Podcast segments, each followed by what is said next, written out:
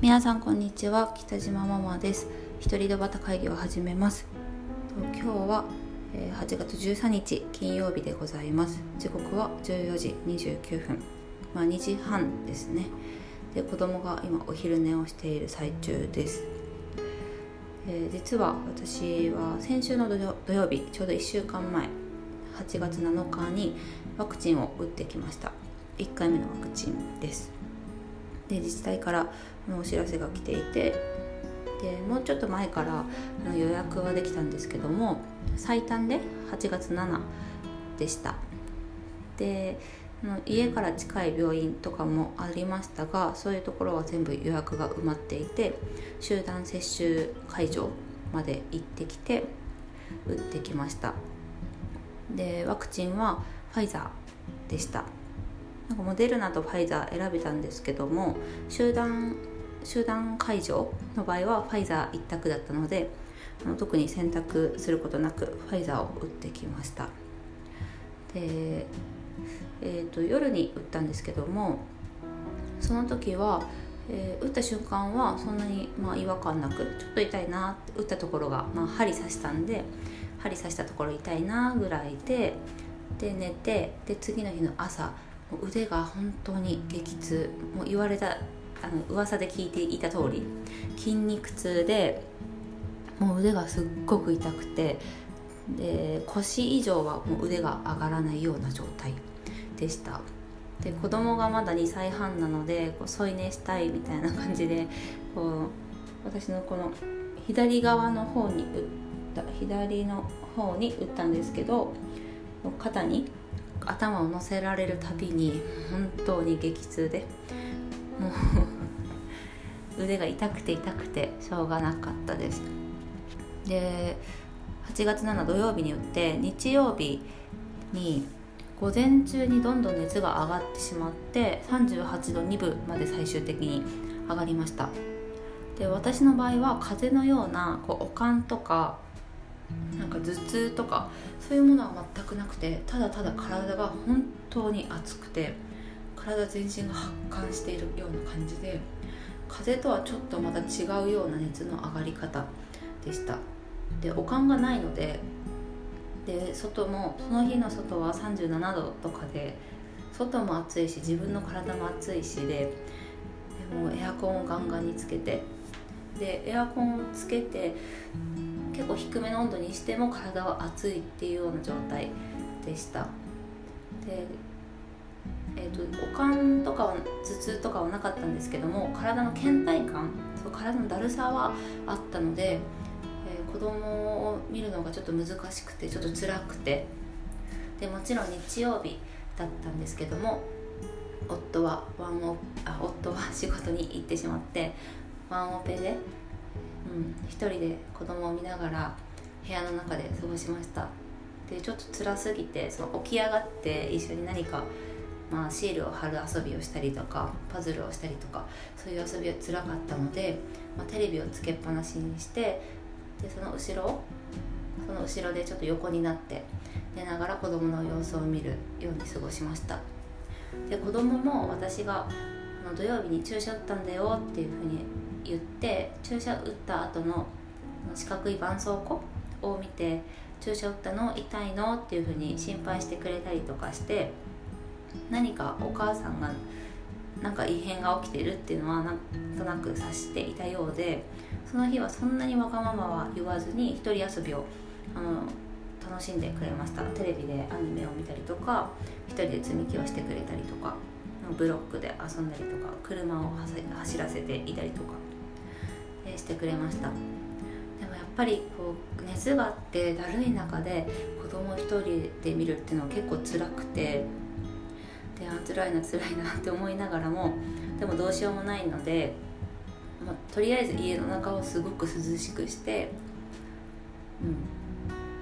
まあ、ご飯とかも簡略簡素化したようなご飯を食べて過ごしました。で月曜日も休みだったんですよね。8月9日。でその日も、えー、夫は仕事だったんですけどもその日はもう腕は上がるようになっていて熱も平熱まで下がっていたので子供とちょっと外を散歩したりとかあの線路沿いに行って線、えっと、車をあ車じゃないや電車を見たりとかして過ごしました。で公園に行って一緒に遊ぶっていうのはちょっとまあまだ体的にきついかなと思ったので、まあ、お散歩とそういうふうに電車を見るっていうだけにして、まあ、過ごしました。で火水木と仕事があって子供は保育園に行ってででもなんか火水木でも熱はないんですけどもなんとなく体がだるくて、うん、ちょっとやる気が出ないような倦怠感がずっと残っているような感じがしてうんなんかちょっと体が辛いなって思いながら過ごしていてで今日金曜日お盆の初めの日ですね。お盆の1日目。でお盆まあ、火水木も夫がすごく今忙しい時期でほとんど家にいなくてっていうか本当に寝る寝に帰ってくるだけで家のこととか子供のことはほとんど見ることができない状態で私が全て保育園の送り迎えもやって掃除洗濯ご飯の準備も全部やってで自分の仕事もしてっていうような感じで過ごしていました。で今日の金曜日の朝えー、なんか突然朝朝から 涙が止まらなくなってしまってすごく本当に精神的に、うん、辛くて辛くてしょうがなくなってしまってでもう朝から本当に延々泣いてしまいました。で夫はもうその時間には出勤していていなかったんですけども子供が私の泣いてる顔を見てちょっとびっくりしてですぐに「えんえん終わり泣くの終わりえんえん終わりだよ」っていうふうに怒られてしまって。もうなんか自分の前では泣くなみたいな感じで怒って怒られてでもその後にパパパって近くに寄ってきて頭を撫でてくれたりとかしてでその後にうんまた怒られたりとか してなうんでもすごく辛くてでも理由はない。これこれが原因だみたいなことではなくて日々の、まあ、疲れと、まあ、ワクチン打った後の、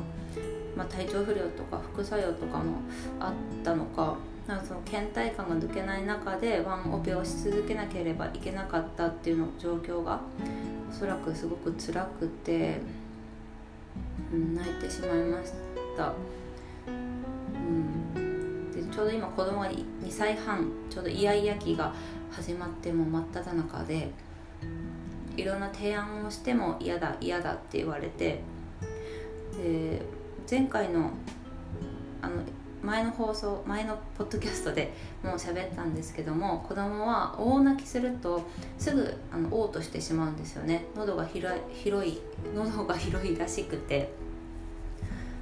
なんか体調不良じゃなくても大泣きするとすぐ上って言って吐いてしまうっていうのもあって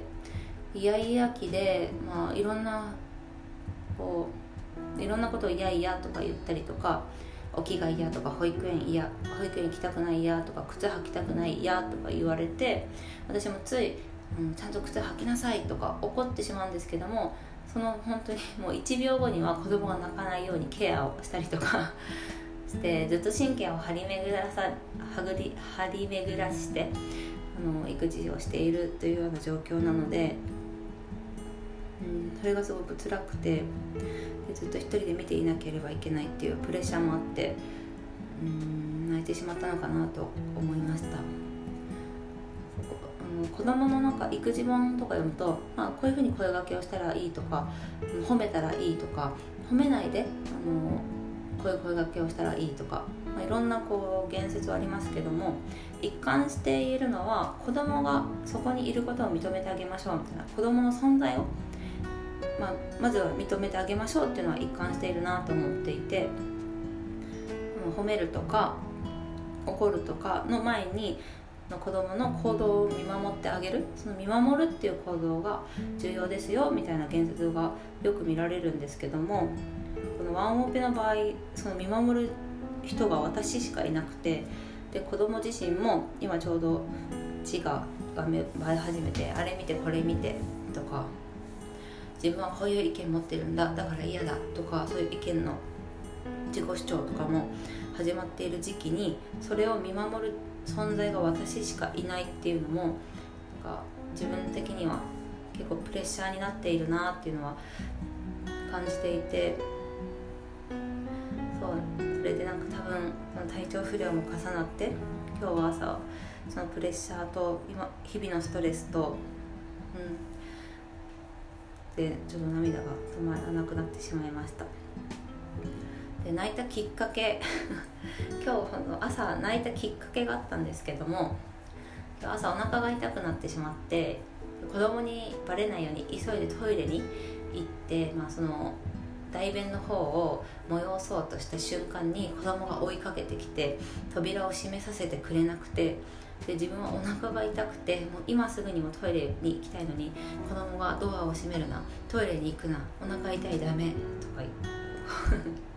言ってトイレに座らせてもらえなくてなんかそれがきっかけですごく涙が出てしまいました。きっかけを考えると今考えるとすごいなんかシュールな面白い状況でしたけど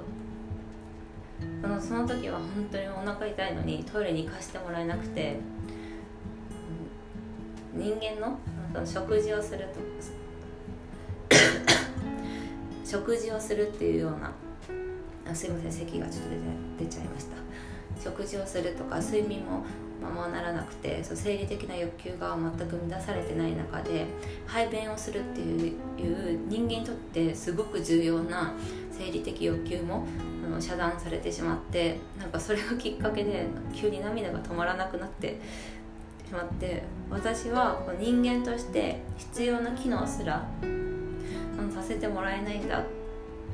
もう本当トイレ行きたいのになんでトイレ行かせてくれないんだよ。って思ってそれですごく泣いてしまって。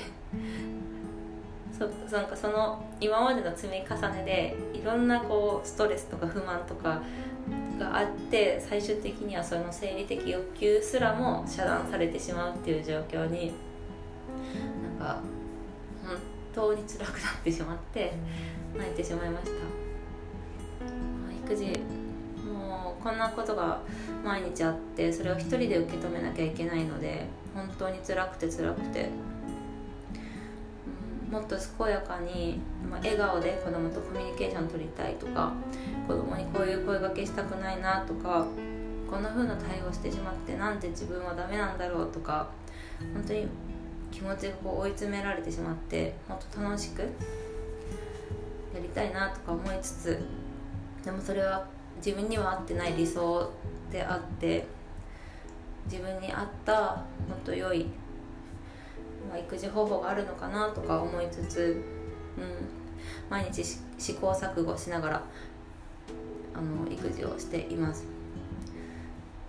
で朝その泣いてしまってで最低限のことだけやって子供にご飯を食べさせて歯磨きをさせてで食器洗いをして洗濯物を干して